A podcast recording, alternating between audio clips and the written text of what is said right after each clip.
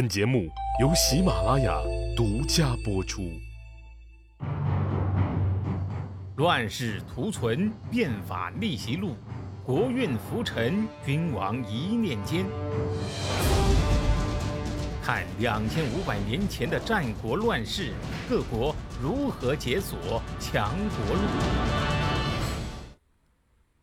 作为战国第一个成功实施变法的国家呀。魏国呢获得了巨大的成功，但是武侯掌权之后啊，魏国的人才流失越来越严重。吴起、商鞅、孙膑、乐毅、张仪、范雎等等啊，这都是魏国培养出来的当时顶级的国际级人才，但是呢，在魏国却均不被重用，遭到小人的陷害，纷纷出走他国。而最后呢，也正是这些人呐。彻底葬送了魏国的霸业。魏惠侯啊，名叫魏婴，他呢是武侯的长子，他还有个兄弟叫魏缓。武侯呢生前 哈啊就知道忙着和别人打架，没有立太子。等武侯一死啊，两个儿子都来抢，这国家呀就乱了。俩兄弟这一争就是两年，臣子们可就受不了了。说你们兄弟俩还有完没完啊？其中一个叫王错的大夫啊，本来呢是魏婴的手下，就叛逃到了韩国。这个时候的三国联盟啊早已破裂，韩赵两个经常被魏老大打屁股的小老弟呀，一看这老大家里面闹腾起来了，嚯，嘿，机会来了，两家就商量。俗话说呀，趁你病要你命啊，咱们之前没少受魏老大的气儿。咱俩一起去恶心他去。说干就干呐，这两家操起家伙就出发了。这时候的魏国呀，肯定顶不住啊，大败。韩赵两家不由得是欣喜若狂啊！这猪已经捆好了，到底该怎么杀呢？两家呀，又商量开了。赵成侯就说了：“说我看。”咱们把那魏婴一刀了结，立魏缓做魏侯，然后呢，咱们每一家割他一块地儿就退兵，这样对我们最好啊。韩疑侯就说了：“哎，赵兄，你咋是这样的人呢？啊，杀魏军那是残暴啊，割地而退那是贪婪，咱不能这么干，不如把魏国呀一分为二，这样啊，他的实力就比不过宋国和魏国，以后啊，咱还怕他个球啊？”这个所谓的魏国，就是那个保卫的魏啊。嗯，不行不行，之前烧了他那么多的鸟气，这次不割地而我，我这心里头实在是爽不起来呀。什么叫猪队友啊？这俩就是了啊。韩夷侯炮筒子啊，一看谈不拢，得，哎，老赵你自个儿玩啊，我不奉陪，立即闪人，当天夜里呀，就带着大军屁股一拍走了。韩一侯一走，这赵成侯一下子就只能干瞪眼了。他没想到啊，韩一侯竟然是这么个尿性。事到如今呢，看着这个到了嘴边的肉，但是却吃不着，而且魏国这个时候随时会反扑啊！你不走还能咋的呀？这场十足的闹剧啊，就此收场。最终的结果是魏婴杀魏缓，自立，是为魏惠侯。魏武侯绝对想不到啊，自己没定继承人，竟然害得天下第一强国差点被两个小老弟秒杀呀！好在这俩小老弟啊是猪队友，否则呀，对魏国来说那就是亡国灭种的大祸呀。所以太史公司马迁说呀，魏惠侯之所以身不死，国不分，就是因为韩赵两国君主呀都是个性太强。你得求同存异呀，对不对？当时啊，只要听了其中一家的，强大的魏国一夜之间呢将不复存在。所以后来者呢就得出了一个政治规律：储君是国本，现任的君主在挂了之前一定要立太子，如果没有立呀，那就会惹来亡国之祸呀。话说这个魏惠侯啊，九死一生，最后啊，等于是捡来个国君的位置，这实在是太太太太啊，阿弥陀佛了。那么这个魏惠侯魏婴又是个什么样的人呢？司马光啊，又拿出了他的看家本领，用细节来表现人物，从而啊，让我们读这个书的人呢，见微知著。第一件事呢，就是对待人才的态度。现在我们知道，综合国力的竞争啊，那核心是人才的竞争。哎，这个论断呢，放在战国时代，那绝对是颠扑不破的真理呀。这一点呢，魏文侯呢是深得其中的精髓，能够因才用人；而魏武侯呢，则是任人唯亲，根据自己的喜好用人。而到了魏惠侯呢，哼。他基本上就没搞懂什么样的人是人才，所以啊，在用人的问题上，等于是盲人摸象。首先就是自己堵死了发现人才的途径，表现在两个人身上，一个是公孙鞅，一个是孙膑。公叔痤临死前向这个魏惠侯啊推荐公孙鞅，说这个人呢是个大才，我死了以后啊。大王，您可以把国事托付给他，不然呢，你就得杀了他。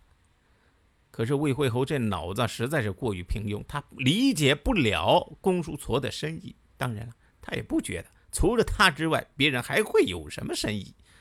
而且呢，哼，他竟然还得出了公叔痤已经是老糊涂了的这个结论，自以为看透一切呀。这样的国君能成什么大事呢？这个故事啊。我们在讲秦国变法的时候呢，再继续讲。至于孙膑的事情也是这样。孙膑和庞涓呢，都是学兵法的，据传呢都是鬼谷子的学生，但是这个无可无可考证啊。先是庞涓投奔魏国被重用，后来呢，孙膑就想通过庞涓这个路子也投到魏国，可惜呀。魏惠侯没有识人之明，既看不出庞涓心胸狭窄。嫉贤妒能，难成大事也没看到孙膑呢，才有真正的大将之才呀。结果呢，反而听信庞涓的一面之词，导致孙膑呢被挖去膝盖骨，最后呢逃奔齐国。而恰恰就是出走之后的公孙鞅和孙膑呢，终结了魏国的霸业呀。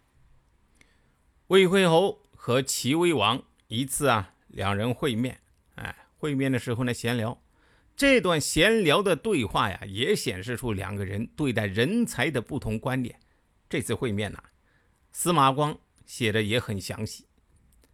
一见面呢，魏惠侯就得意洋洋的显摆：“嗯，老兄，齐国有什么宝贝吗？”“啊，呃，没。”“嘿嘿嘿。”我们魏国虽然小了点但是呢，那种直径一寸以上、能照亮车子前后各十二辆车子距离的珠子有十颗。老兄，你的齐国好歹也是个大国，怎么反而没有宝贝呢？结果呀，齐威王不冷不热地呛了一句：“哈，我所认为的宝贝呀。”和您不一样，我有谭子做大臣，派他去守南边的城池，则楚国人呢不敢来抢东西。四上十二个诸侯啊都来朝拜我。我有叛子做大臣，派他去守高唐，则赵国人不敢在东方的河流里捕鱼。我呢有前夫守徐州，则燕人面对着徐州北门求福，赵人对着徐州西门求福。移民到徐州的有七千多家，我有种手做大臣，派他治理盗患，则掉在路上的财物没有没有人捡。哎，这四个人呢，他们的光泽照耀千里，哪里只是十二辆车的距离呀？这个魏惠侯一听啊，闹了个大红脸，丢人呐！你说是不是？这段对话呀，您就能听出来了。从国君的身份看。魏惠侯啊，显然是属于三观不正，而齐威王呢，则是以人为本，难怪这个时候啊，魏齐实力已经开始此消彼长。从司马光在这个《资治通鉴》里面列举的魏国三代君主对待人才的故事里面，你就能看到一个清晰的脉络。文侯是礼贤下士、知人善任的，那人才是国家最宝贵的财富啊。武侯呢，用谁不用谁，才能是次要的，关键是要听话啊。山河之险、强大的国防，那是国家最宝贵的财富。到了会后呢，人都不重要，珠宝才是最宝贵的。而且呀，魏国在文侯手上培养聚集的当时最豪华的人才团队啊，自武侯之后啊就开始流失。这个过程啊是持续性的，甚至是越来越严重。吴起、商鞅、孙膑、乐毅、张仪、范雎这些人呢，都是在魏国成长起来的，但是魏国呀。都没有重用他们，被那些身居高位的人呢往死里整，最后不得不远走他国。而这些人所到之处呢，给这些国家带来的无一不是强大、崛起和胜利。也正是这群人呐，对战国的历史走向起到了至关重要的决定性作用。俗话说得好啊。得人者昌，失人者亡。你魏国不亡，天理不容啊！魏国呀，惨痛的这个人才流失，原因呢，主要在于君主啊一代不如一代，君主三观不正的喜好，政治上的短视，守旧派回归，导致体制呀重新归于僵化。魏国政治呢，出现了。叫劣币驱逐良币的现象，哎，这个是我们现在经常在这个网络上有讨论的一种社会现象。走掉的呀，都是顶级人才，剩下来的呢，都是些渣儿。人才被发现、被任用、被尊重，完全成为不可能。你看看魏惠侯跟孟子的对答，这个时候魏国已经迁都到大梁了，也就是今天的开封。魏惠侯啊，这个时候也已经称王，哎，历史上已经叫他叫魏惠王或者叫梁惠王了，哎，因为首都在大梁嘛。那么两人一见面，魏惠王啊就大大咧咧的招呼：“哎，老先生，你这么不远千里的来，是不是要给我的国家带来什么利益呀？”你看看，一个国君呐，开口就是利益，你这格局呀就显得太低了。所以孟子一听呢，哎呦。这招呼打的有点不上路子啊！哈 哈君上，您何必开口就谈利益呢？只谈人和义就够了呀。如果国君开口就说怎么给国家带来利益，大夫开口就谈怎么给家族带来利益，世子庶人开口就谈怎么给自己带来利益，全国上下都在谋利，那么国家就危险了呀。大家都应该讲仁义，因为没有仁德的人会遗弃他的亲属，也没有讲道义的人会把他的君主置于脑后啊。魏惠侯啊，又被呛了个大红脸，只得尴尬的就回了一句：“嗯嗯，说得好，说得好。”哈哈，说句老实话呀，对孟子只谈仁义不谈利的思想难以沟通。你没有利益做基础的仁义呀。只能是空中楼阁、空洞的说教而已，实行起来也不可能长久。况且呢，仁义这东西，天下太平的时候用可以啊，但是你身处乱世，跟别人讲仁义，别人会跟你讲仁义吗？所以啊，孟子的思想在当时呢，多少有点迂腐。